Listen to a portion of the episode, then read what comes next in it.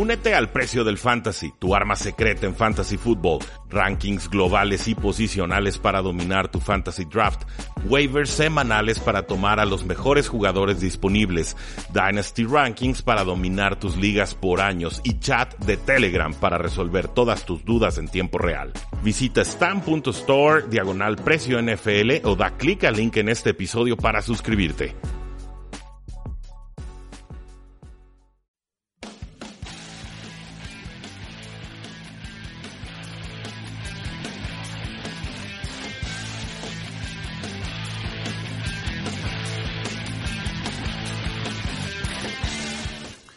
Damas y caballeros, bienvenidos a un programa más de Tres y Fuera, donde la NFL no termina y nosotros tampoco. Mi nombre es Rudy Jacinto, pueden encontrarme en Twitter como arroba paradoja NFL. Muchísimas gracias al Tecnológico de Monterrey y a ustedes por escucharnos a través de esta señal de Sinapsis Radio todos los martes, Facebook Live, de 8 a 9 de la noche, hora del centro. Como siempre, también le damos un agradecimiento a Marius Kanga, que está en los controles operativos, a nuestro titán de cabecera. Y por supuesto, le damos un afectuoso saludo y una bienvenida a Oscar Huerta, que nuevamente nos acompaña en cabina. ¿Cómo estás, Oscar? ¿Cómo te trató el, el fin de semana largo? Bien, Rudy, ya hacía falta, creo. Este, bien, gracias por estar pues, contento de estar aquí, un poco emocionado por de lo que vamos a hablar hoy. ¿Sol, ¿Solo un poco? Un poco. Eso, ¿por qué estás emocionado? Corebacks, por fin. Ya. Draft, en general, en draft. Ya, llevaba- para, para que sepa el público, Oscar lleva como tres semanas eh, molestándome aquí en cabina, picándome el estómago, ¿no? Ya pidiendo que habláramos del draft. Le dije, espérame, Oscar, estoy muy ocupado, tengo mucho trabajo, estamos en agencia libre, no le muevas, no le muevas. Eh, se acabaron las noticias, ya no, ya no encontré cómo alargarlo y le tuve que conceder su deseo al, al buen Oscar. Cuando tienes el pick número uno del draft, te, te emocionas un poco, ¿no? Obviamente no es una situación en la que quieres estar, pero pues, acéptalo. Oh, pues, pues, digo, si ya vas a estar en esas, pues que sea el 1 y no el 2 o el 3 Claro. o, o el 6, ¿no? Hashtag eh, Hola Gigantes de Nueva York. Ya platicaremos sobre ellos. No olviden seguirnos en todas nuestras formas de contacto. Estamos en Facebook, estamos en Twitter como arroba, pa- bueno, Paradoja NFL es el mío. pues, también nos pueden encontrar como 3 y fuera NFL. Estamos en Instagram, estamos en YouTube. Ya vienen nuevos videos, nuevos contenidos. Suscríbanse. El primer video que subimos ha tenido muy buena respuesta. Y también no olviden suscribirse a este podcast 3 y fuera NFL en la plataforma que ustedes gusten, en iTunes, en Spotify, en Tuning, en Evox, en Stitcher, donde ustedes quieran, ahí seguramente nos encuentran. Vamos a platicar sobre los movimientos que se han dado de agencia libre. Vamos a cerrar con información sobre los quarterbacks, qué opinión general tenemos sobre estas primeras dos o tres eh, camadas o, generaciones o niveles de, de quarterbacks que nos ofrece este draft del 2019. Pero antes quiero empezar con una serie de tweets que, que se dieron como a eso de las 3, 4 de la tarde, hora del centro. Eh, para los que no saben, bueno, yo, yo en mi Twitter, arroba paradoja NFL, sigo a mucha gente, beat reporters, gente que está muy pegada a, los equipos, que va a los, a los campos de entrenamiento, entrevista a jugadores y demás. Es una, digamos, un grupo muy focalizado de, NFL al que sigo. Pero de repente se vuelve muy divertido porque cuando alguien opina algo y, y- y va a contracorriente o no es la opinión popular, alcanzo a ver como las interacciones entre los mismos conocedores del medio y cómo eh, muchas veces se atacan y se dan con todo. Pues bueno, algo por ese estilo sucedió con alguien que se llama Omar Kelly en arroba Omar Kelly, así tal cual en Twitter.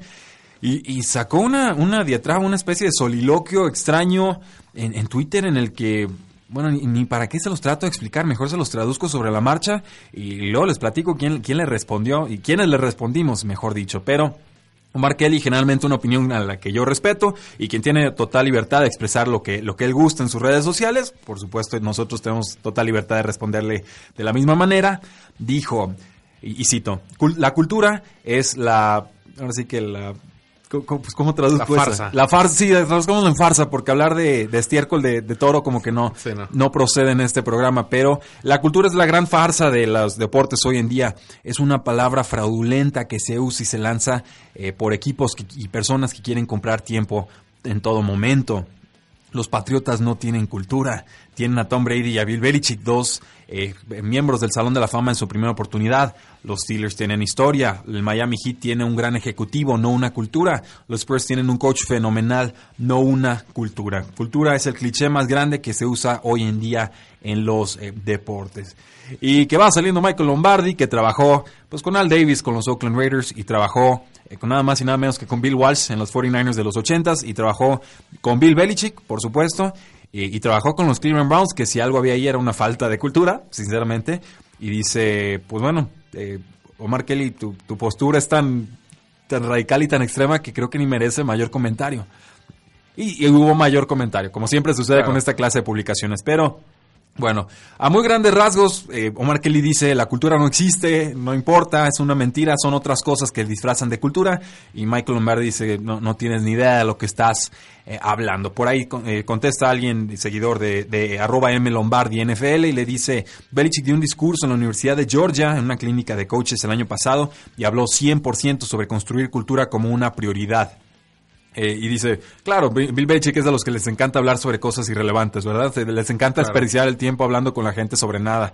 Y dice Lombardi, sí, exacto. O sea, si, si, habla, si habla Bill Belichick de cultura es porque para Bill Belichick la cultura es eh, importante. Dice, para aquellos eh, que dicen, bueno, ¿y por qué ninguno de los que han salido con Bill Belichick han podido establecer esa cultura en otros lados? Contesta Lombardi, si la actuación de Bill Belichick no tiene precedente, seguramente no hay forma de reemplazarla, diciendo, eh, estamos viendo, yo, yo creo que es el mejor coach de la, de la historia, Sí. ¿por qué le piden a sus pupilos que salgan, salgan y sean los mejores coaches de la historia y que establezcan algo eh, eh, parecido? O sea, por lógica no, no pareciera ser tan replicable lo que tiene, pero no significa que eso no sea cultura.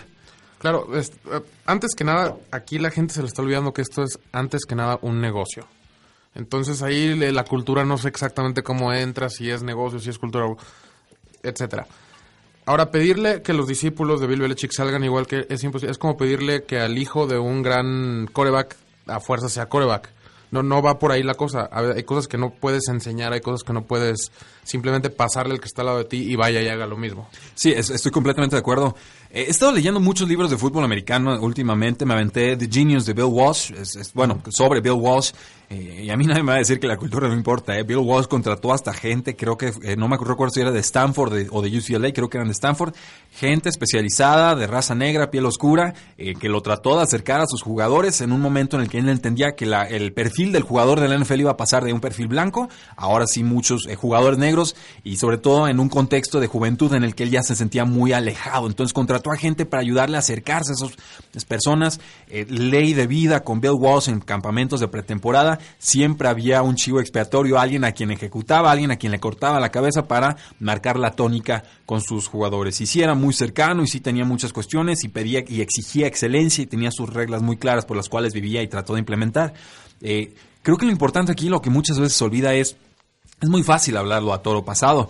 Pero eh, Bill Belichick cuando llega a los Patriotas, los Patriotas no eran los Patriotas. No, claro que Y no. Bill Walsh cuando llega a San Francisco, eh, San Francisco era el reír de la liga, no, no tenían más de dos victorias por temporada. Y todavía con Bill Walsh les costó una o dos temporadas levantar eh, cabezas. ¿Quieren hablarme de los Steelers? Pues los Steelers también tuvieron sus épocas negras y, y, en, y en fin. Y quieren hablarme de los Oakland Raiders, Pues, véanlos ahorita, vean lo que eran antes. Entonces, eh, es difícil hablar de este tema de cultura. Creo que es un tema que de repente se vuelve muy abstracto y como no tenemos una forma muy clara de cuantificarlo, a muchos se les hace muy fácil decir, entonces no es importante, o entonces Claro. eh, no, es- no es el factor que todos dicen que es, pero los que viven la cultura y los que entienden la cultura y los que sufren la cultura y los que trabajan para mantener esa cultura, que es algo que se hace todos los días, creo que lo entienden, creo que lo valoran y lo entienden y lo, y lo valoran como un factor diferenciador. Bill Belichick tiene una formación militar, Bill Belichick su familia es de, de, de Anápolis, Sí, Sí, sí. de, Navy, o sea, su padre era, scout, el mejor scout se dice de, de su era,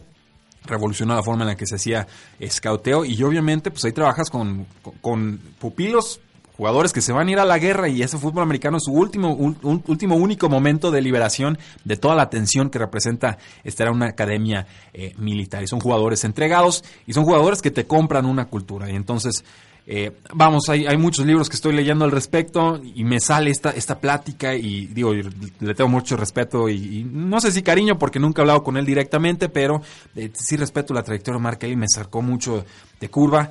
Y, él es bueno, él, cubre a los delfines de Miami, entonces también por ahí salía la mofa de, pues claro, tú cubres a los delfines de Miami, ¿qué vas a entender de cultura, no? Eh, tampoco creo que sea por ahí la, la cosa, pero sí creo, por ejemplo, que los Miami Dolphins están valorando la cultura en el sentido de que están contratando a gente de los Patriots. Y ya no a gente que decía ser de los que conocen la forma de los Patriots, como Mike Tannenbaum, que resultó ser un fraude total. Eh, Brian Flores. Brian Flores estuvo de ejecutivo, Brian Flores estuvo de coordinador defensivo, Brian Flores fue coach de posicional. Y, en fin, creo que, que ahí detectan algo los delfines de Miami que los Patriotas tienen y a ellos todavía les eh, falta. Pero vamos, estamos hablando de un equipo que a veces le gana ¿cuántas victorias sobre sus rivales divisionales te gusta? ¿Siete? ¿Ocho en ocasiones? Lo mucho. Eso no es solo Tom Brady, eso no es solo Bill Belichick, eso es un sistema. Eso Claro. es, es una cultura, es, es gente que te la compra. En fin, quería abrir con esta discusión. Creo que era valiosa, creo que es, es importante, creo que, se, que no solamente aplica para los deportes, creo que cualquier persona que haya renunciado a un puesto entiende que la cultura es importante y, que la gente que está arriba pues es la primera que tiene que marcar y definir y hacer respetar esa, esa cultura y hacer que todos se comprometan con ella. Pero en fin, ahí dejamos esa disertación. Pasamos a contrataciones. Los Chargers eh, firmaron a su general manager Tom Telesco, lo renovaron a una extensión multianual. Eh, ¿Qué te ha parecido en general la gestión de los, de los Ángeles Chargers? A mí me gusta, mm, con más aciertos en agencia libre que en el draft. El año pasado consiguen a Derwin James, compiten bien, se topan con la cultura de los Patriotas de Nueva Inglaterra y obviamente ahí, ahí, ahí les ganan. Pero eh, me gusta, yo sí, yo sí respeto este movimiento. A mí también me gusta, creo que han apoyado en los momentos adecuados a su coreback. Creo que han, el draft se ha quedado de ver un poco. Han sido jugadores que sí han jugado bien, pero no han cumplido con las expectativas, como es el receptor este Mike Williams. Mike Williams, exactamente. Eh, tornaba para ser este un gran un gran receptor. Se ha quedado corto. Eh, la temporada pasada cuando se lesiona a Keenan Allen creo que se vio un poquito más, a lo mejor le, le falta más bola.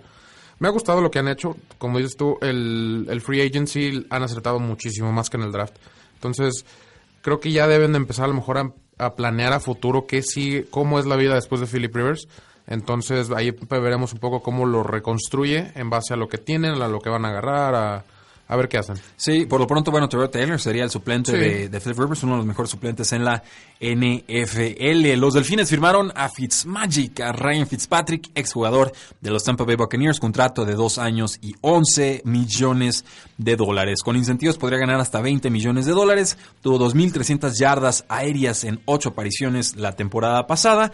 Tiene 36 años, 14 años de experiencia en la NFL. Los Delfines tienen algunos receptores explosivos, obviamente están en fase de reconstrucción.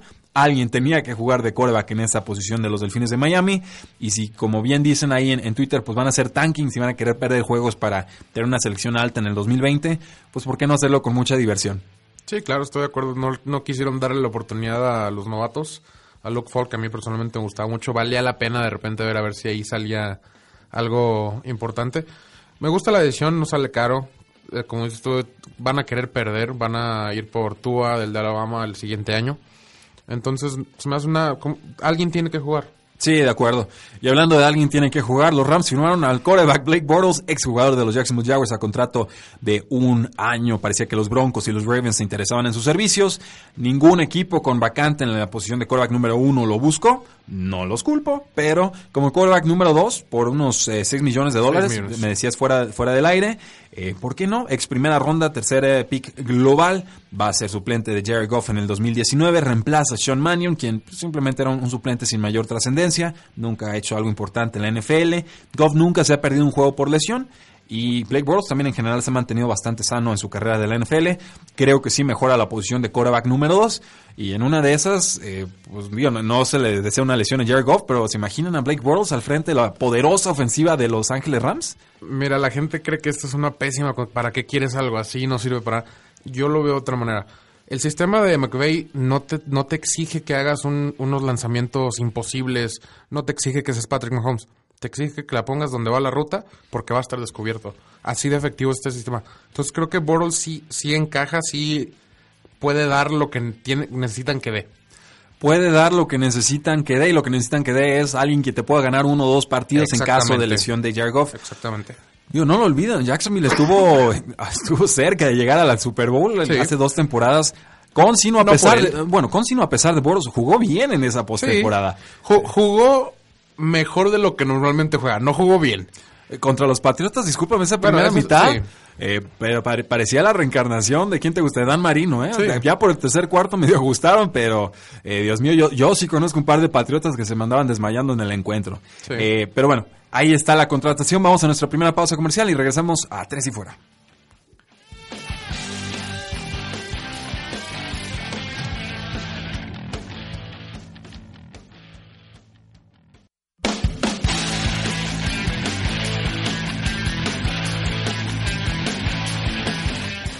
Regresamos a Tres y Fuera, seguimos platicando sobre la agencia libre, pero no sin antes dar las gracias a todos los que nos están siguiendo a través del Facebook Live, en Sinapsis Radio y en Tres y Fuera. Dice Diego Martínez, buenas noches. La semana pasada no hubo live, eh, se cayó Facebook, no fue nuestra culpa. Lo grabamos un periscopazo el miércoles y se guardó como podcast. John Balak, muchos Muchachos, saludos desde Bogotá, un abrazo, un fuerte abrazo de regreso, John Balak, eh, Luis Raúl Huerta, qué buena gorra, Oscar, tiene una gorra de los Arizona Cardinals, Diego Martínez, me encantó lo que los 49ers están haciendo o hicieron en la agencia libre con Quan Alexander y Dee Ford, le dan una cara totalmente distinta a la defensa, además de la adquisición de Tevin Coleman, que convierte al backfield en un monstruo de tres cabezas. Si Jason Verrett se mantiene sano, puede complementar muy bien a Richard Sherman. Eh, sí, contrataciones o muy caras o muy baratitas. A mí me gusta la de Jason Verrett. No sé si pueda recuperar su nivel de, antaño. Muchísimas lesiones de tronco inferior, muchas de, piernas, ligamentos, rodillas, etcétera. Pero con que sea el 70% a 3 millones de dólares por un año, eh, yo es el tipo de apuesta que me gusta hacer. Nos dice Rogelio Álvarez González, compitas, ganadores y perdedores de la free agency, aunque sea predictivo, casi nada, ¿eh? 32 equipos, échale. Ganadores Browns. Ajá. Eh, Browns y Browns, y después- Browns, eh, Odell Beckham. Sí, claro. Ganadores Antonio Brown. También. Aunque sea, no sea un equipo. ¿Quién más, quién más me gustó lo que hizo? Bueno, va- va- vamos por divisiones. Los Patriotas no han hecho mucho. Tomaron a, a Michael Bennett nada más. Eh, Delfines de Miami se están deshaciendo de jugadores, ni ganadores ni perdedores. Eh, los Buffalo Bills, a mí me gusta lo que hicieron con su elenco de receptores. Costó, pero eh, sí, creo un poco caro, pero sí, me gustaron los movimientos. En- Entiendo, hay una lógica detrás de hay un proceso y eso yo lo respeto. Con los Jets de Nueva York, pues firmaron a, a Le'Veon Bell, consiguieron ahí a, ay, se me está escapando el nombre del receptor de los Washington Redskins. Ah, Crowder. Jameson Crowder, correcto. CJ Mosley. Eh, iba a ser muy caro el contrato que le iban a ofrecer a Anthony Barr.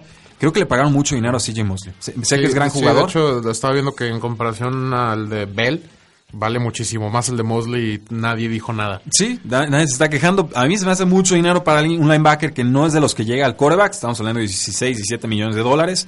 Es un gran jugador. Por algo los Baltimore Ravens no, no pudieron eh, retenerlo. Entonces pasemos a otra división. Los Chargers no han hecho mucho. No. Eh, Denver Broncos, quarterback. Coreback, por ahí agregaron creo que línea de ofensiva. Nada grande. Pero tuvieron a Emmanuel Sanders. Sí. Eh, no, ni ganadores Sí, ni no. perdedores. Eh, estamos pasando entonces con los Kansas City Chiefs. Eh, perdieron a D. Ford, agarraron a Tyrann Matthew. Eh, Neutro. Por ahí escuché Hubo que, me- mejoras que- defensivas. Sí, un poco. Creo que dejaron dejaron ir a Barry, a Houston. A D. Ford. y a D. Ford, de los importantes. Todavía yo creo que les falta reemplazar a alguien ahí en el front seven para que no se sienta tan pesada la, la, la ida de estos Sí, dos yo, jugadores. yo creo que van a usar el jugador de segundo año, Brilliant Speaks, que ahí fue, Sí. para eso lo tomaron como pass rusher. Me está faltando alguien en esa división, serían los Oakland Raiders. Eh, bien, Digo, tienen que gastar. Sí, tienen que gastar. Este, me, me pareció barato el trade de Antonio Brown. Me gustó, me está gustando lo que han hecho. Me gustó que hayan cortado a Jordi Nelson, fíjate. Sí. Se me hizo interesante porque ya, ya no hay mucho Cerró ahí. bien la temporada. Sí, puede ser que haya sido falta de la misma línea ofensiva, que no le daban tiempo acá. No sé, pero estás buscando una nueva cara a la franquicia. Traes a Antonio Brown. No puedes dejar a Jordi Nelson como ahí, de que aquí espérate, Olvidado. ahorita te lanzamos el balón. Claro. Entonces me, me gustó esa decisión. Vamos entonces al, al sur, vamos con los Colts. Eh, no se han movido mucho, agarraron receptor a Moncrief. Dante Moncrief. Ajá. Un poco caro, no, pero... no, no, no, no, no, Moncrief. No, está- estás equivocando, estás pensando en Devin Funches. Funches, perdón. Son clones. Sí, exactamente. Bueno, Funches es más lento, pero... Sí, un poco, pero sí. Y- No, mucho más lento. Sí, bueno, mucho más lento. Eh, un poco caro. No me acuerdo cuánto fue, creo que le dieron 12. o Como 13, 10 millones de dólares. No, creo que sí superaba. Este... Con los Jacksonville Jaguars, muchos recortes de jugadores. Tuvieron a Nick Foles. Nick Foles, yo creo que les faltaba alguien en la ofensiva. Afortunadamente se dieron cuenta. Creo, creo que los puedo llamar ganadores porque pues, tienen un Sí. Estaba demasiada cargada la defensa. Demasiado. Entonces creo que sí, por fin, por fin buscaron un poco más el balance y me gustó. Houston, Houston, muy tranquilos. Muy Perdieron a tranquilos. Tyrann Matthew, perdieron a muchos jugadores en la secundaria, no han reforzado la línea ofensiva. creo que firmaron a un línea ofensivo nada más. Sí, no, pero no nada especial. Muy, muy desangelado. Me está faltando ahí Tennessee Titans. Titans, Retuvieron a su, a su safety. allá de Laney Walker creo le ofrecieron. Lo renovaron. Lo renovaron. Consiguieron al receptor slots. Ujú. A Humphreys, Aaron Humphreys. Al de los Titans. Tennessee, eso me Ca- gustó. Caro también, pero me gusta mucho ese receptor. Sí, no han movido la De, posición. de hecho, no sé, si te, no sé si viste, Patriotas ofreció más. Sí, No, Pero- no sé por qué no aceptó. Por- porque me ya le- hubiera encantado verlo en Porque Patriotas. ya le había dado su palabra a los Tennessee Titans y Adam Humphries es un hombre de no, palabra. no como Anthony Barr. Yo eso lo res- bueno, Anthony Barr sentía que se iba a casar con la mujer Sí. equivocada según sus declaraciones. Vamos entonces al norte. ¿Qué sucede con los Pittsburgh Steelers? Perdedores. Eh, perdedores, sí. Sí, definitivamente. Sí, estoy- Dejaron ir a sus, sus piezas más importantes. Firmaron un cornerback de los Kansas City Chiefs y poco más. Un linebacker renovaron a Anthony Ah, Chicklo. y que- a Barron. Sí, pero Mark Barron, Bueno, el linebacker Barron. de los Rams, no, no, no, no me gusta esa contratación. Eh, ¿Qué más? Estoy, estoy yendo de memoria. Los Baltimore Ravens, perdieron a muchos jugadores defensivos. Sí, perdieron a Terrell Suggs, a CJ Mosley, a Smith, Darius Smith. Darius Smith, así es. Este. mm, contrataron a Earl safety. Thomas. Ajá. Eh, Y ya. Y ya para los, Ya, pues, sí. hasta ahorita han perdido. Así Sí. funcionan ellos en agencia libre, Sí. pero han, han perdido. Los Cleveland Browns dijimos son ganadores. Cincinnati pues, no han hecho nada. Eh, renovaron a Eifert. No sé si te, te emociona Ah, eso. a- a- como que no, siento yo- que están haciendo movimientos así de que pues deja hacer algo. Sí, están muy sueltos, están muy Sí. dispersos los movimientos de Cincinnati. Sí. No sé cuál es la dirección. De hecho, han firmado dos Titans esta offseason. Así es. Cambiamos de división. Bueno, ya nos pusieron el ejercicio, le vamos dando para Sí. que vean que no es nada más estar leyendo de un Word. Eh, vamos entonces con los Green Bay Packers. A, a mí me gusta lo que han hecho Me los Packers. Pass rushers, Darius Smith, Darius Smith me encantó. de Ravens, eh, Preston Preston también. Smith de, lo- de los Washington Sí. Redskins, Dejaron ir a Cobb. Dejaron ir a, pues, a los viejos. Clay Matthews. Dejaron ir a los viejos. Le acaban de ofrecer a Clay Matthews 16B en NFL.com. Retuvieron a años. Allison, el receptor Sí, número 3. Lo acaban de refirmar a Allison. Me gustó lo que vi de Allison. Creo que fue un buen complemento. Entonces, creo que de todos modos les falta ahí otro receptor más, más cercano a Adams. Sí, o tomaron uno en el draft. Pagaron de más por un liniero ofensivo, fue mi, mi impresión. Los Detroit Lions Eh, patriotas. Todo- todos los patriotas que sobraron se fueron para se allá. fueron para allá. Ajá, Pues, sí. es todo. Eh, ¿Pero te gusta, no te gusta? Eh, creo que Patricia está queriendo replicar algo que no le corresponde. Yo creo que están pagando un montón de dinero porque o, o sale todo bien este año o se va. Ajá, sí, Es la, exactamente. es la impresión que me da Sí. lo de Matt Patricia. No los voy a llamar perdedores porque han gastado un montón, pero no es un plan a largo plazo. La, la impres- la impresión que me Y da. no, y no planean retener a Ansa, que lo cual yo pensé que sí le iban a buscar por ahí retener. No, a mí sí me gusta. A mí también, pero mí se sí lastima mucho. Se lastima mucho. Sí que Lance le habían aplicado la etiqueta de jugador franquicia. Sigue como agente libre. Quizás pueda regresar, pero yo ya creo que, No creo. que el divorcio está consumado ahí. Los vikingos de Minnesota retuvieron a Anthony Barr. Sí, dejaron ir a Sendejo, acabo de ver. Ya nunca estaba sano, Sendejo, el safety. Ah, y, pero bueno, me gustaba cuando estaba sano, jugaba, juega muy fuerte. Es lo que me gusta de él. Eh, ganadores, perdedores. Ne- Neutros. neutral. Neutrales, perfecto. Eh, Osos de Chicago.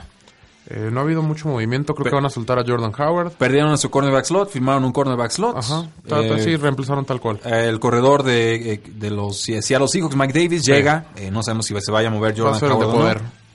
Sí, muy, muy tranquilo ahí. Neutro también. Eh, vamos con el sur, Tampa Bay Buccaneers. Eh, activos, creo que ya están en un problema de cap. Ya están, van a, según leí, van a cortar a McCoy.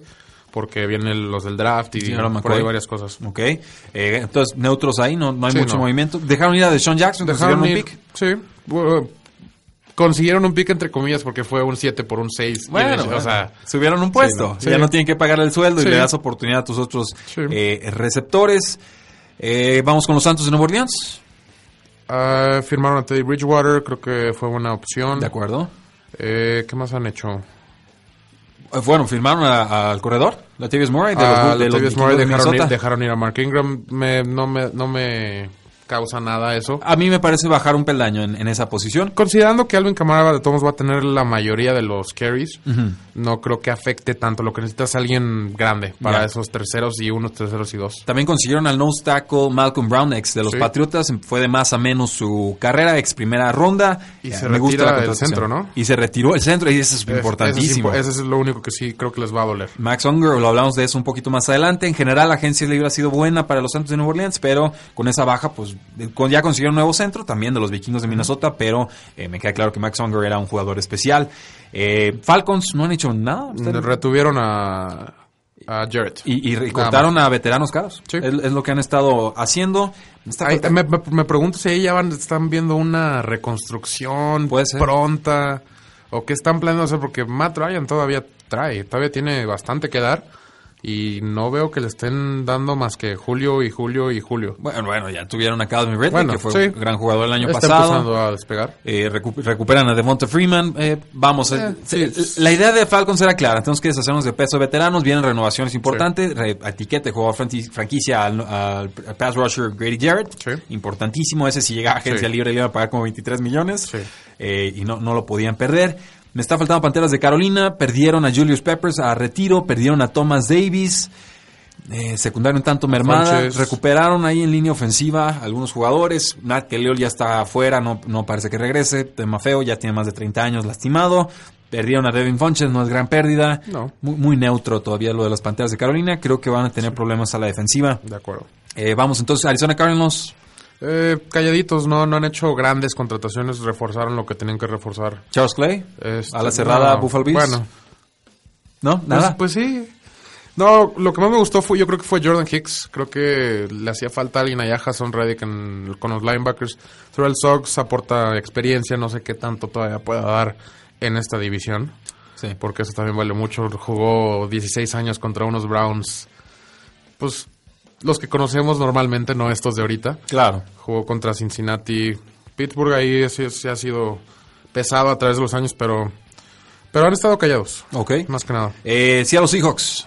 Eh, Retuvieron a Eh, Frank Clark, pass rusher, etiqueta de jugador franquicia. Me gustó. Es un gran jugador. Eh, creo que reforzaron la línea ofensiva un poco. Dejaron ir a Sweezy, que se fue a Arizona, de hecho. Recuperaron a DJ Fluker. Ajá. Consiguieron ahí un otro línea ofensivo. Sí. No Eh, recuerdo cuál, pero sí. También Eh, yo, callados. yo sí me acuerdo, Mike Upati. Ah, ah, sí. Sí, de hecho, le- me sorprendió lo que le pagaron. Yo pensé que le iban a pagar más. Yo creí que le iban a pagar menos. porque verdad? Viene a la baja, pero es muy bueno en el bueno. bloqueo terrestre. Puso un poco más en el bloqueo eh, aéreo, pero se ajusta a lo que hacen los Seahawks. Creo que ha sido una buena agencia libre para ellos.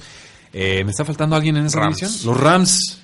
Eh, interesante, fíjate. Mixto. Según yo pensé que no iban a moverse mucho por el la bronca que traen ahí de cap. Han firmado, firmaron de safety. ¿A quién firmaron de safety? Eh, a Eric Weddle. A Eric Weddle me, de dos me años. gustó mucho. Creo que no es mucho, no, no está muy abajo Fue un de descuento. Joyner. Fue un descuento ese contrato comparado a lo que se está firmando Sí. en esta agencia libre. De acuerdo. Eh, ¿Quién más contrataron? Pues decisión de Mark Barron, firmaron a Clay Matthews. Perfectamente. Clay Matthews un ahorita, sí. Me gustó. Creo que sí es un upgrade, totalmente. Y San Francisco, pues... Todo. Por, por ahí empezó. Sí, ya, ya leímos Por ahí empezó. eh, A mí se me caro, hace, se a me mí hace caro lo a- que han hecho. Me parece que le pagaron demasiado a Quan Alexander, alguien que que estuvo lesionado un es, año. es es un año y que además falla un montón de tacleadas. Y eso es, eso para mí es, Sí. es imperdonable para un linebacker. O sea, tienes que ser solvente, no puedes regalar yardas. Quan Alexander del 2011 a la fecha ha fallado como 70 tacleadas. Sí, normalmente el- está buscando hacer ese esa jugada grande para y terminas dándole otras 15 yardas porque no, no hiciste la taclea. Eh, Vaqueros de Dallas.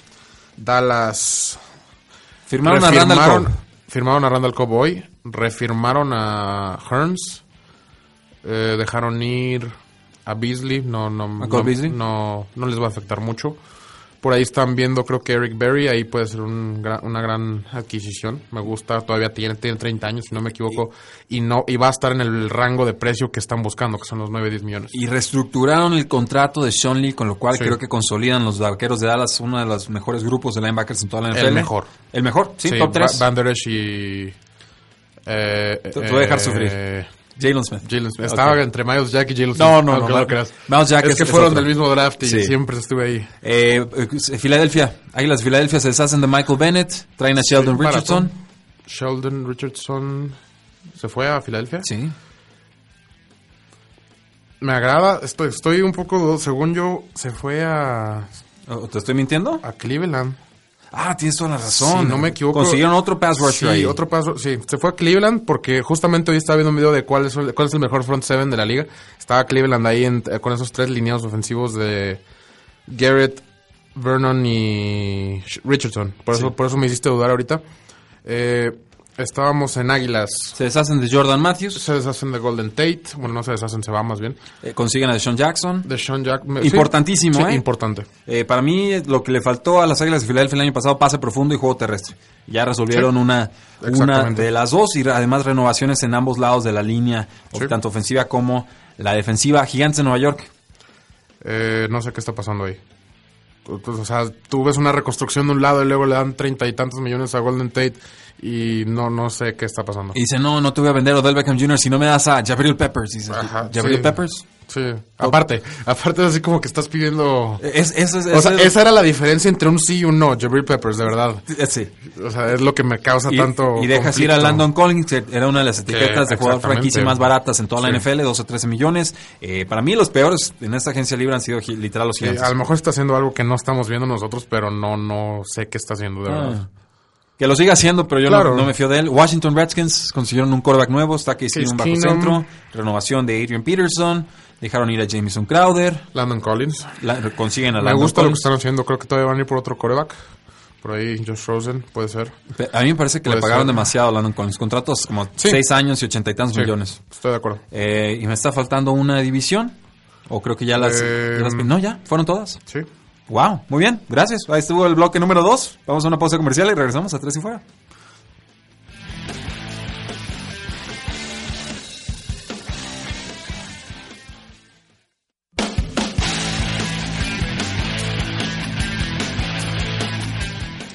Último bloque de Tres y Fuera, ya ven, nos lanzaron una pregunta y se nos fue todo el programa con eso. Nosotros encantados porque es su premio por estarnos escuchando en Facebook Live de 8 a 9 de la noche todos los martes. Y Dice nos, Luis y Ángel. nos ven, y nos ven improvisar. Ah, sí, pero en tiempo real, ¿eh? Tropezando en tiempo real. Luis Ángel, gran programa. Murillo Ricardo, buenas noches. De los cinco quarterbacks seleccionados en la primera ronda del draft anterior, ¿cuál puede tener una carrera de Pro Bowl según lo demostrado el primer año? Rápido.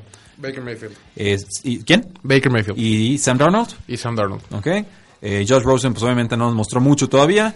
Eh, Josh Allen, ¿no? Buffalo. Fíjate, curiosamente, hace rato estaba viendo las estadísticas del- de Rosen, Darnold y Allen. Tienen exactamente los mismos números. Son muy parecidos. Eh, y tú escuchas que le tiran, le tiran, le tiran a Allen y Rosen y Darnold. Bueno, es que Darnold cerró muy bien la campaña, ¿eh?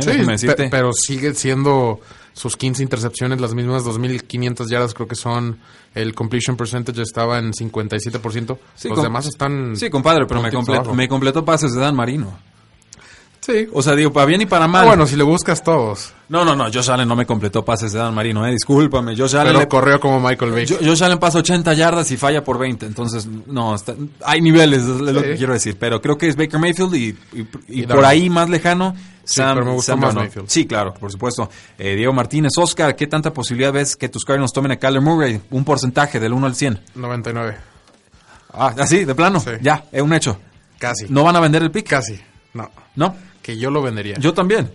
Pero bueno, ok. Pero bueno. Ahí estás. Eh, Carlos Mora, saludos desde Tepatitlán. No me puedo quedar a ver la transmisión. Mañana escucho el Spotify, en, en Spotify el podcast. Muchas gracias. Eh, buenas noches, cracks. Y denme su opinión.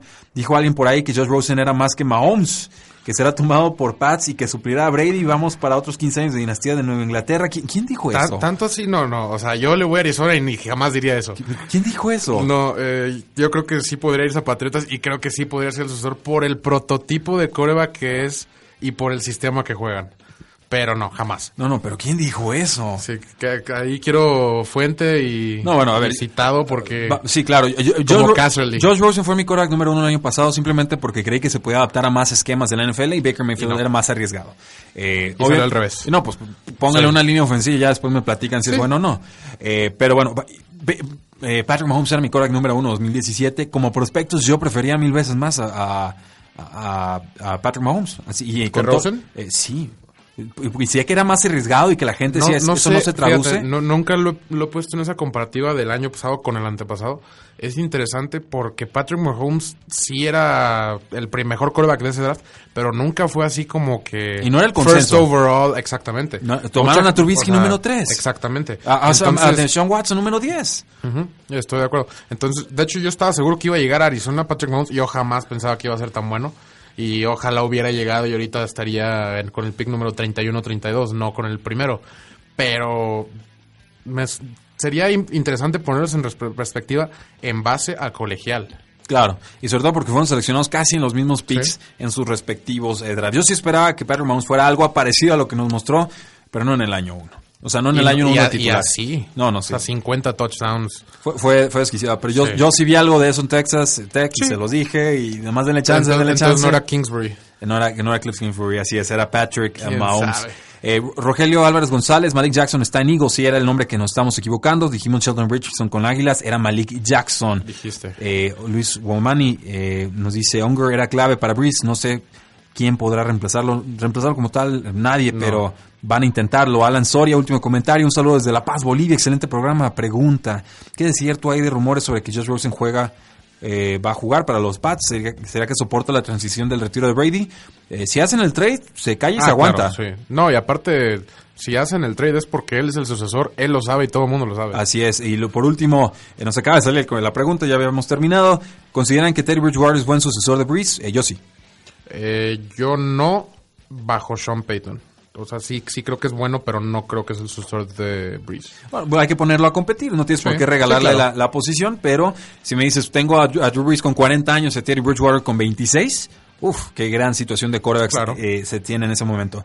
Vamos entonces a platicar sobre los quarterbacks en este draft. Y la- el top 2 se dirime entre dos jugadores, está clarísimo, está por un lado Dwayne Haskins, un jugador de Ohio State, un jugador más grande, más corpulento, más prototípico, más tradicional. No diría que espectacular, no es el consenso número uno. Creo que sí empezó como el quarterback mejor rankeado, digamos, entre los eh, analistas de la NFL, por lo menos en el Twitter verso. Pero por ahí también está Kyler Murray, un jugador de Oklahoma State, el sucesor de Baker Mayfield, el que ganó el Heisman Trophy, un jugador que mide 5'10, que pesa poquito más de 200 libras, pero que es muy preciso y que tiene un brazo fuertísimo. Ya dijo que va a jugar béisbol y se espera que sea un quarterback tomado también en selección alta. Hoy por hoy pareciera la primera selección global. Oscar, eh, ¿en qué se parecen, en qué difieren tanto Dwayne Haskins como Kyler Murray y cuál es tu favorito para ser tomado primero? Para ser tomar primero Kyler Murray, evidentemente, por la situación en la que está Arizona, porque lo de Kingsbury, por muchas cosas. Eh, uno es, mide 1.90, pesa 99 kilos. Eh, lanzó para 373 pases completados, 4.831 yardas. Bastante buenos, 70% de acertados, Te iba a eh, lo decir- cual es altísimo. Te iba a decir, la las yardas totales son bien chidas. A mí háblame de yardas por intento de pase. También, eh, creo que no tengo ese dato aquí, pero esto, estuve viendo hoy, los estuve analizando un poco más a fondo. No es difícil encontrar un lanzamiento malo de Haskins, contrario de Kyler Murray. Me sorprendió mucho, hubo una, un juego donde en el cuarto cuarto, desde su propia yarda 4, eh, regresa el balón a touchdown, ganan el partido, fiesta para todos.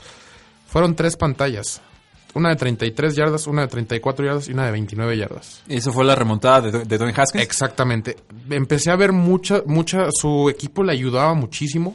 Eran jugadas quebradas, jugadas que se la avientas al corredor y sale corriendo 90 yardas. Hay mucho de eso en sus cintas. Eh, empecé a ver cómo lanzaba el balón. Lanza muy lento el balón. Tiene mecánica lenta Tiene de pase. muy, muy lenta mecánica y por lo mismo la bola sale como, como bolillo, por ahí dicen. Como pato muerto. Sí, exactamente. Como- como Peyton Manning fase moviéndose- dos. Exactamente. Sale la bola muy mal y por lo mismo sale muy lenta. Eh, no tiene el, bra- el brazo a balones profundos, le falla muchísimo. Siempre tira corto. Este, a diferencia de otros quarterbacks que vamos a ver después. Entonces es perfecto para los gigantes de Nueva York. Exactamente. No, no por Es no decirlo. Tiene muy. eh, fíjate. Cuando él está de frente a su receptor, que le, le pon- le apunta a los hombros, tiene toda la mecánica hecha como debe ser, es muy bueno. Lanza unos balazos, lanza justo donde deben ser. Cuando empiezas a ver jugadas donde tiene que lanzar a lo mejor a la derecha, volteando para la izquierda, o tiene que salir corriendo y lanzar, jamás es malísimo. O sea, es exageradamente malo en eso. Eh, o sea, peor que Mariota.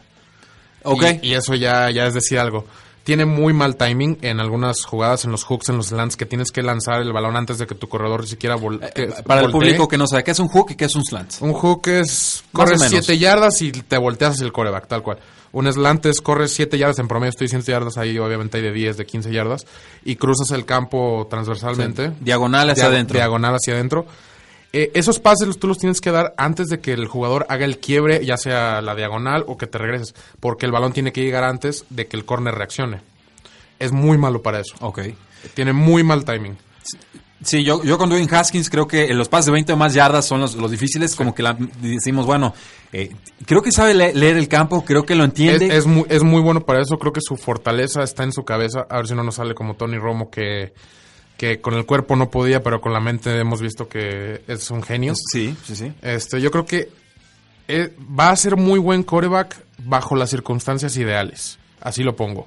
Tiene para ser muy buen coreback, tiene ese brazo, tiene esa inteligencia, tiene la madurez, tiene la ética. La ética me sorprende muchísimo. Se ve que está trabajadísimo su- sus pies, que volteas, lees como de- tienes que leer, es de librito. Entonces creo es que un con- estudioso de la posición. Exactamente. Entonces yo creo que si le pones una buena línea ofensiva, muy buena línea ofensiva y receptores decentes, sí va a ser muy bueno. Ok.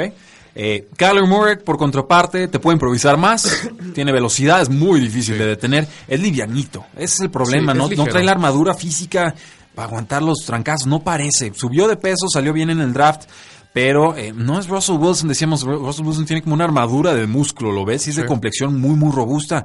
Eh, Kyler Murray se ve muy liviano, más en el estilo prototípico de RG3. y, y obviamente, bueno, sabemos cómo terminó esa historia. Sí, de- en el Combine pesó 91 kilos, si no me equivoco, aquí en donde yo saco mi información de stats y todo eso, en Sport Track. Eh, lo tienen catalogado como 88 kilos. No suena mucho, pero 3 kilos de músculo es muchísimo. Y sobre todo cuando vas a recibir un golpe de alguien que pesa 120, 125 kilos, sí cuentan. Kyler Murray es mucho más móvil. Mucha gente lo cataloga como un coreback que va a salir corriendo. No, Y no, es totalmente lo contrario. Yo creo que hay, hay unas jugadas donde incluso te digo que Russell Wilson hubiera corrido y él no corre. Así, sol- simplemente no es un coreback que corre, es un coreback que puede correr. sabe correr. Que puede correr sobre todo. Eh, tiene mil yardas por tierra, lo cual es muchísimo. Tiene, Eh, Baker Mayfield tuvo más o menos esa misma cantidad, Sí. recuerdo, el año, el Sí, pero año. Baker Mayfield tuvo menos de por aire. Ok. Tuvo 4.300 por aire, poquito menos que Haskins. Tiene prácticamente los números de Haskins en cuanto aéreo, pero por tierra súmale mil yardas y otros 12 touchdowns. Claro, con él el tema va a ser la durabilidad y si algún equipo está dispuesto a tomar un coreback que no es prototípico, que no mide más de los seis pies y que si sale mal, pues básicamente significa que te van a cortar la cabeza como tomador de decisiones en alguna franquicia.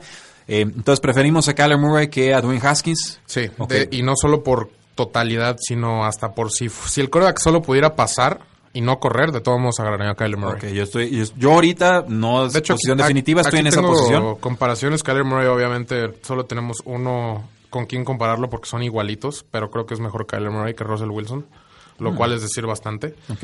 Tie- Es más rápido, lanza mejor, sabe correr mejor y sabe leer mejor las defensivas. Y Dwayne Haskins lo tengo aquí. Mucha gente va a decir, no, entonces es muy malo y todo lo que quieras. Dwayne Haskins lo tengo catalogado como, como, como Joe Flaco, pero como Joe Flaco de hace 5 o 6 años. Yo flaco joven. Ajá, exactamente. Que te pegaba esos pases donde tenían que estar siempre y cuando fueran fáciles, que tenía una buena defensiva, que sí te cumplía lo que tenía que cumplirte y bastante bien hecho. Pues ganó un Super Bowl. Claro, le, le alcanzó para eso, era muy bueno en postemporada. Eh, platícame un poco de Drew Lock. Es, creo que es uno de los otros cuatro, de un- Sí. uno de los cuatro nombres que tenemos. Para mí el tercero, el tercero de los cuatro, eh, creo que se va a ir top 15, fácil. Es un coreback muy, a mí me gusta decirles callejeros. No necesariamente tiene las mecánicas del librito de, de poner tus hombros, de lanzar exactamente como debe ser. Tiene un, un super brazo. Las mecánicas, como te digo, no es exactamente lo mejor.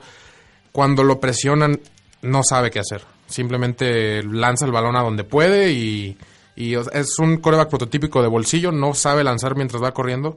Por alguna razón, es algo que me di cuenta eh, después de ver como unos tres o cuatro juegos de él. No, no, no le gusta flotar pases. Hay una jugada donde es un pase como de 30 yardas que si lo flota y lo agarra en movimiento, el receptor se va. Y por querer darle un balazo, el receptor tiene que parar a esperar el balazo, porque lo, lo- obviamente es mucho más difícil calcular un balazo a 30 yardas. Lo- se tiene que parar a recibirlo y entonces llega el córner a taclearlo. Eso me, me llamó mucho la atención. Ese es el efecto Kaepernick. Exactamente. Eh, tiene muy buen timing, a lo contrario de lo que te decía de Dwayne Haskins. Lanza mucho antes de que el receptor vaya a voltear y el, el receptor en cuanto voltea ya tiene el balón en la mano. Eso se me hace muy bueno. Y aquí la comparación, así que no sé qué te parezca. Matthew Stafford, Ok, ¿puedo verlo? cuando sale del bolsillo, ¿qué hace? Ma- Nada. que sale del bolsillo nada. Nada. O- ok, sí, con, con Drew Lock Un, el- un brazo firme, o sea, con buenos instintos, pero le falta es- Algo. eh, le falta le que alguien que lo entrene. Sí, yo Yo creo que le, bajo le un falta buen- trabajo de pies. Creo que es, Sí. es, es eso. A veces ves que está haciendo pases y parece que está haciendo fadeaways. Sí, estoy O sea, de acuerdo. Está como lanzando el tiro de tres, ca- brincando hacia atrás, Sí. eh, en vez de apoyarse bien y, y tratar de proyectar esos pases. Creo que por eso no, no, no se confía tanto con el pase de toque flotado y prefiere estar metiendo balazos más certeros, pero obviamente menos efectivos según las circunstancias. Eh, ¿Qué otros nombres tenemos por ahí? Will Greer. Eh, Gre- Greer no lo revisé tanto, revisé más Daniel ¿Es Greer- Jones. Es Greer o Greer? Greer he escuchado Greer, yo, ok. según yo era Greer también. Nos quedamos con Greer. Greer, este, no lo revisé tanto, es el de West Virginia, si no me equivoco. Eh, bueno, el año pasado sonaba mucho más para ser top, de los top, no, este año jugó muy mal. Eh, según yo, dejaron ir varios jugadores importantes de West Virginia y por eso bajó un poco la notó. productividad. Cuando es bueno es buenísimo, cuando es malo es malísimo. Sí, exactamente. Eh, hombre de familia, problemas de actitud, se habla de que tiene exceso de, de arrogancia. Eh, a mí, Se, se le ve en la cara, Ah, fíjate. eh, pero con- tiene, la arrogancia de un Baker Mayfield. Ex- sí. ex- justo Un- un de eso te iba a decir, tiene toda la cara de Baker Pero Mayfield. eh, no, eso no, a mí no me desagrada eso en un quarterback. No, ni a mí, Si lo puede canalizar. Es muy bueno. Y de lo poquito que he visto, Will Guerrero me gusta como para quarterback 3. No sé si lo tomen quarterback 3, pero me lo van a- gusta lo- para, lo, para van a que tomar, sea. lo van a tomar por ahí en segunda o tercera ronda porque ya fíjate, dudas. fíjate, en este año casi no hay equipos que le surge un coreback. Entonces, de hecho, estaba leyendo un artículo que Haskins se puede ir hasta 15. Por ahí, si Gigantes no lo quiere, quién sabe quién lo quiera, porque Miami ya no lo quiere a Tua. Eh, Denver por ahí contrató a Flaco, no sabemos qué van a hacer, si van a confiar en Flaco, entonces... Van a tomar un quarterback Ajá, Cincinnati necesita defensa, y un quarterback. pero necesita defensa yo creo que más. Y Un quarterback. Pues, Andy Dalton Es que ahí está to- todavía. aunque todo te salga perfecto con los Bengals, ya Andy Dalton, Sí. su techo es llegar a postemporada. Pero ahí está. Pues sí. Pues sí, eso salvó a Marvin Lewis durante 17 años. Eh, que disfrute ahorita su despido. Bueno, ya está comentarista, ¿verdad? En NFL Network lo vi. Eh, ¿algún comentario? Ripien no, no he revisado. Revisé más a Daniel Jones, no hemos hablado de él de Duke. Eh, creo que es el último quarterback de esta primera categoría que se va a ir. Me gusta para que se vaya máximo en 15 o por ahí, a lo mejor si se va al- a los 20 altos, por ahí puede sorprender hasta Patriotas. Ya. Eh, si es que no dan su 32 por Josh Rosen. Este coreback es el librito andando, tal cual. Eh, si le dijeron, cuando pasa esto, mueve tu pie a la derecha, lo mueve. Es, eh, o sea, yo creo que el de talento nato, nato como Drew Lock, creo, eh, creo que es la antítesis de Drew Lock, eh, no lo tiene. Pero es- se ve que es muy dedicado, es un, es un muchacho que va a leer el playbook una y otra vez, se lo va a aprender en la primera semana. Tiene un. Suelta el balón lento, así como Haskins tiene un slow release, así le llaman. No gira también el balón por lo mismo. Tarda un poco el balón en llegar a- al receptor. Eh, lecturas es, yo creo que el mejor de todo el draft class, incluso hasta mejor que Dwayne Haskins. Sabe, sabe leer, sabe moverse dentro del bolsillo, es lo que me gustó. Sabe cuándo hacia adelante, hacia la derecha o a la izquierda. Sigue leyendo la, la cobertura incluso después de que ya se colapsó todo. Es lo que me gustó. Nunca deja de ver el campo. O sea, no entra en pánico. Jamás. Eso me gustó mucho. Eh, curiosamente, no sé por qué, porque mide 1.96. Es el que más pases bateados tuvo. Porque no tiene nada que ver con la altura. No, yo Kyler sé que Murray no. fue el que menos yo tuvo. Sé, yo sé que no. De hecho, justamente eso que tuvo 5 y este muchacho tuvo 18. Estaba viendo el partido contra Clemson, son es uno casi cada tres jugadas. No, pues te puedo- ya te lo puedo adelantar. Le están leyendo los ojos. Los Sí. defensivos no está haciendo Sí. engaños, no está disfrazando ¿Qué, sus qué es, intenciones. qué es lo que te digo que es librito tal cual? Tiene muy buena mecánica, sabe, sabe mover muy bien el cuerpo para cambiar de dirección al lado derecho, al lado izquierdo para lanzar. Casi nunca lanza con el cuerpo volteando para otro lado y el brazo lanzando para el otro. Ya. Entonces, bueno, resumiendo, ¿cuál es tu top 4? Tenemos a Kyler Murray en primer lugar, Dwayne Haskins segundo. Creo que en tercer lugar tienes a Drew Lock. A me, Drew gusta, Lock. me gusta más Drew Lock por su talento nato. Creo que lo único que le falta es un buen coach y puede ser muy bueno. Y el quarterback número 4 sería Daniel Jones. Daniel Jones. Daniel Jones ahí empatándole a Greer. Greer tiene ahí algo que me llama la atención. Sí, descaro. Sí, Sí, me, me- me gusta el descaro. Yo, por Puede el ser. momento, y habiendo estudiado mucho menos que tú, y que muchos que escucharán este podcast seguramente, los tengo Kyler Murray primero, Dwayne Haskins segundo, Will Gre- Greer, Greer desde tercero, y en cuarto tendría a Drew Lock. Por ahí otros nombres a recordar. Ripien. Brett Ripien es un, es un nombre eh, importante. Hubo uno que corrió el, el 40 muy rápido, que estaba llamando mucho la atención, que lo querían cambiar hasta el retorno que tú lo mencionaste. yo sí te lo, te lo- bueno, te me adelantaste muchísimo, iba a leer todos los nombres. Sí, Ahor- sí. Ahorita lo, lo Ah, encontramos. los tienes- si los tienes ahí, Ten- tengo a todos los corebacks que pueden ser relevantes en este draft. Este top 4 va a ser importante en los primeros eh, dos días del draft. Pues, Primera, segunda, tercera ronda. Pero bueno, te- hablamos de, de Brett Ripien. Tenemos por ahí, por ejemplo, a Daniel Jones, nos decías. Eh, Jared Stidham, otro nombre a, a seguir.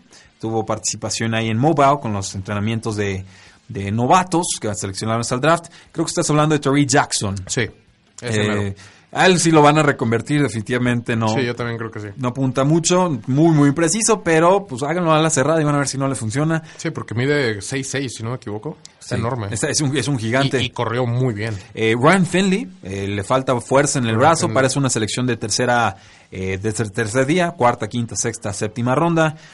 Eh, Gardner Minshew, otro que le falta fuerza en los pases de 20 o más eh, yardas. Jordan Taamu, otro que le falta eh, precisión, pero a él de 20 yardas a- para abajo. Clayton Thorson, otro que le falta pero trabajo de pies. Y de ahí ya nos vamos a nombres bien profundos. Easton Stick y Kyle Shermer y Trace McSorley, Jake Browning, eh, Nick Fitz- Fitzgerald. O sea, ya platicaremos de ellos quizás eh, más adelante. No vamos Hasta el hijo de Pat Shermer, por ahí anda. Sí, sí, ahí, ahí está, ahí está, literalmente, pero eh, Kyle Shermer, literal, Sí, Kyle Shermer. él es el, el hijo del head coach de los Gigantes de Nueva York.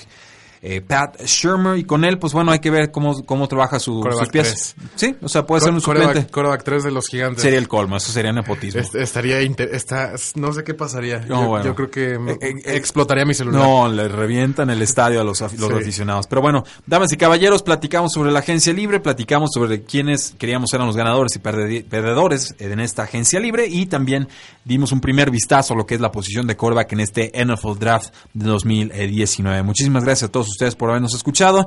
Nos dice Irving Vázquez Ayala, el mejor programa en español. Ah, Qué amable, muchísimas gracias.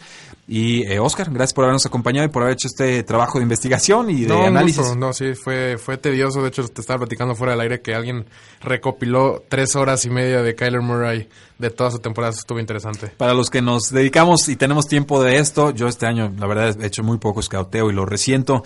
Eh, puede ser más divertido que ver Infinity War. Así que los viera Sí. los Avengers, te avientas scouteo y empiezas en verdad a encontrar los. los- eh, Sí, de hecho yo encontré varios videos que de, de otros de, que hacen su propio análisis que me parecieron muy interesantes. Son- muy que, buenos. Aunque no seas ni analista ni sepas tanto, dicen cosas que sí valen la pena. y, no, y aprendes, y Sí, aprendes, claro, sobre todo. Y, y empiezas a ver la NFL de una forma distinta. Y entonces ya cuando alguien en la televisión te dice una burrada, lo ves a los ojos, aunque no lo tengas de frente, y le dices, usted caballero es un burro, me está diciendo burradas, y yo sé porque mis ojos lo vieron, que eso que está diciendo Sí, por- no por- es cierto. Por ahí hay varios comentaristas en español No, que... en, en inglés también, ¿eh? Eh, de pero hecho, en, unos, en español yo tengo un cierto odio por ahí, algunos Bueno, que no mencionaré. por- Uno de hecho se acaba de re- retirar o de desretirar y se va a jugar con los vaqueros de Dallas. No voy a decir el nombre, pero no era muy buen comentarista. La- fíjate, nunca lo escuché. Así que yo estaba tan enamorado de Tony Romo que nunca busqué más allá. Dichoso usted. Sí, porque... Eh, eh, eh, eh, Ah, pero hay unos que en él, español él- que... él era, él era de los que sacaban sombreros de los conejos. Eso fue lo que dijo. Es como sacar al, al, al sombrero del conejo. Dices, no, pues, órale. ¿De qué estamos, qué estamos viendo? Eh, no, no, es- eh, estaba en otro nivel de análisis definitivamente. Sí. Eh, Witten Jason, pero no voy a decir su nombre. Gracias a todos ustedes. eh, descansen, sigan disfrutando su programa. No olviden presumirnos entre sus contactos. La NFL no termina, ni nosotros tampoco. Estuvo bien irreverente este programa y disculpen. sí, algo. Pero, pues bueno, ya, estuvo, estuvo casual. Disfrútenlo algo distinto. La NFL no termina y nosotros tampoco. Tres y fuera.